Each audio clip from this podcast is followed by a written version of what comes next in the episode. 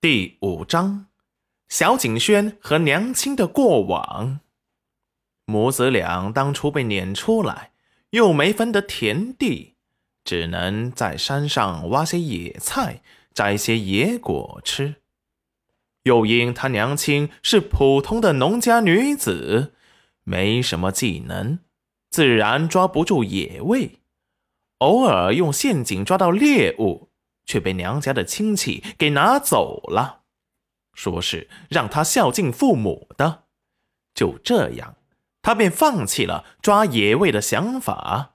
反正好不容易抓到的，又会被人拿走。他娘亲以后也就再也没再抓了。那些人看没什么东西可占便宜，久而久之也就不来了。不抓动物。就去挖些野菜，普通的农家女子也不敢往深山里去，只能在外围挖野菜。小景轩说起时，眼眶湿湿的，语气很是愤恨，恨那些抢了他们好不容易得来的口粮的人。齐云染安慰的抱起小景轩，向着深山走去。别怕，以后干娘不会让任何人抢我们的东西，也不会再让人来抢走我们的东西。语气有些凌厉森然，隐隐有一种令人臣服的霸气，让人很安心，莫名的相信他说的就是真的。小景轩重重的点头，干娘。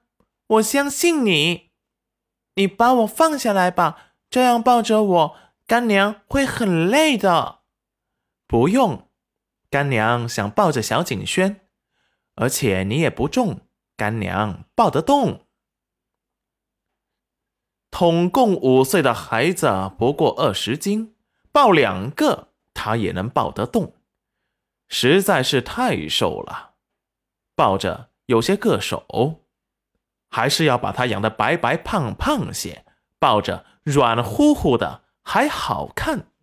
齐云染心里计划着怎么把它养胖。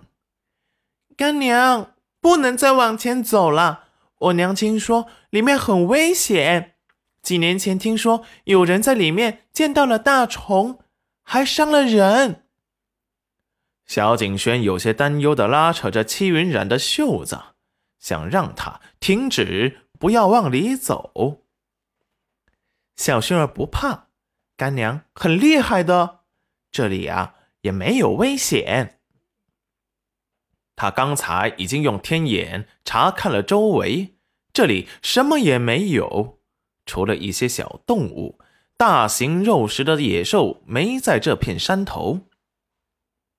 抱着小景轩，终于找齐了他想要的香料，有麻麻的野花椒，还有野辣椒，有酸甜的野果，还在树上取下了一大块带蜂巢的蜂蜜。因为是深山，无人进来过，所以资源很丰富。采了大半竹篓的蘑菇，小景轩还捡了一窝野鸡蛋。足足有十个呢。小景轩听戚云染说野鸡蛋是可以吃的，开心的手舞足蹈。戚云染还找了些野菜，一起挖了回去。最遗憾的是没有找到盐。不过今日收获颇丰的。回去时，小景轩。一脸意犹未尽的跟着戚云染往回走，戚云染又在半路采了些草药，打了两只自己撞上门的野鸡，就带着小景轩赶回去了。回到家中，小景轩还兴奋地说：“他明日还要和干娘上后山去。”戚云染笑着说：“好。”烧了水。把今日的三只野鸡都拔了毛，清理干净之后，耳锅里又给小景轩煮了两个蛋。他现在正在长身体，需要营养，煮熟之后捞出，放在缺碗中，把它剥好，就让他自己吃了。他又开始烤野鸡，本来是想炖鸡汤的，可是没有盐。想着今日找到的蜂蜜和酸甜的野果，可以做个酸甜的烤鸡，小景轩肯定爱吃。把野鸡洗干净后，用今日找到的调料腌制了一下，放了少许的野辣椒和野花椒。再把酸甜的野果汁捏在碗中，抹在了野鸡上，然后放在火上烤。不一会儿，香味就出来了。齐云冉最后刷上了蜂蜜，再烤了三分钟，就可以吃了。等他把烤好的野鸡递给小景轩时，却发现他给他的野鸡蛋，他并没有先吃。而是洗好了两个碗，一个碗里放了一个剥好的野鸡蛋。小景轩怎么不吃呀？小景轩不好意思的低头，我想等干娘一起吃。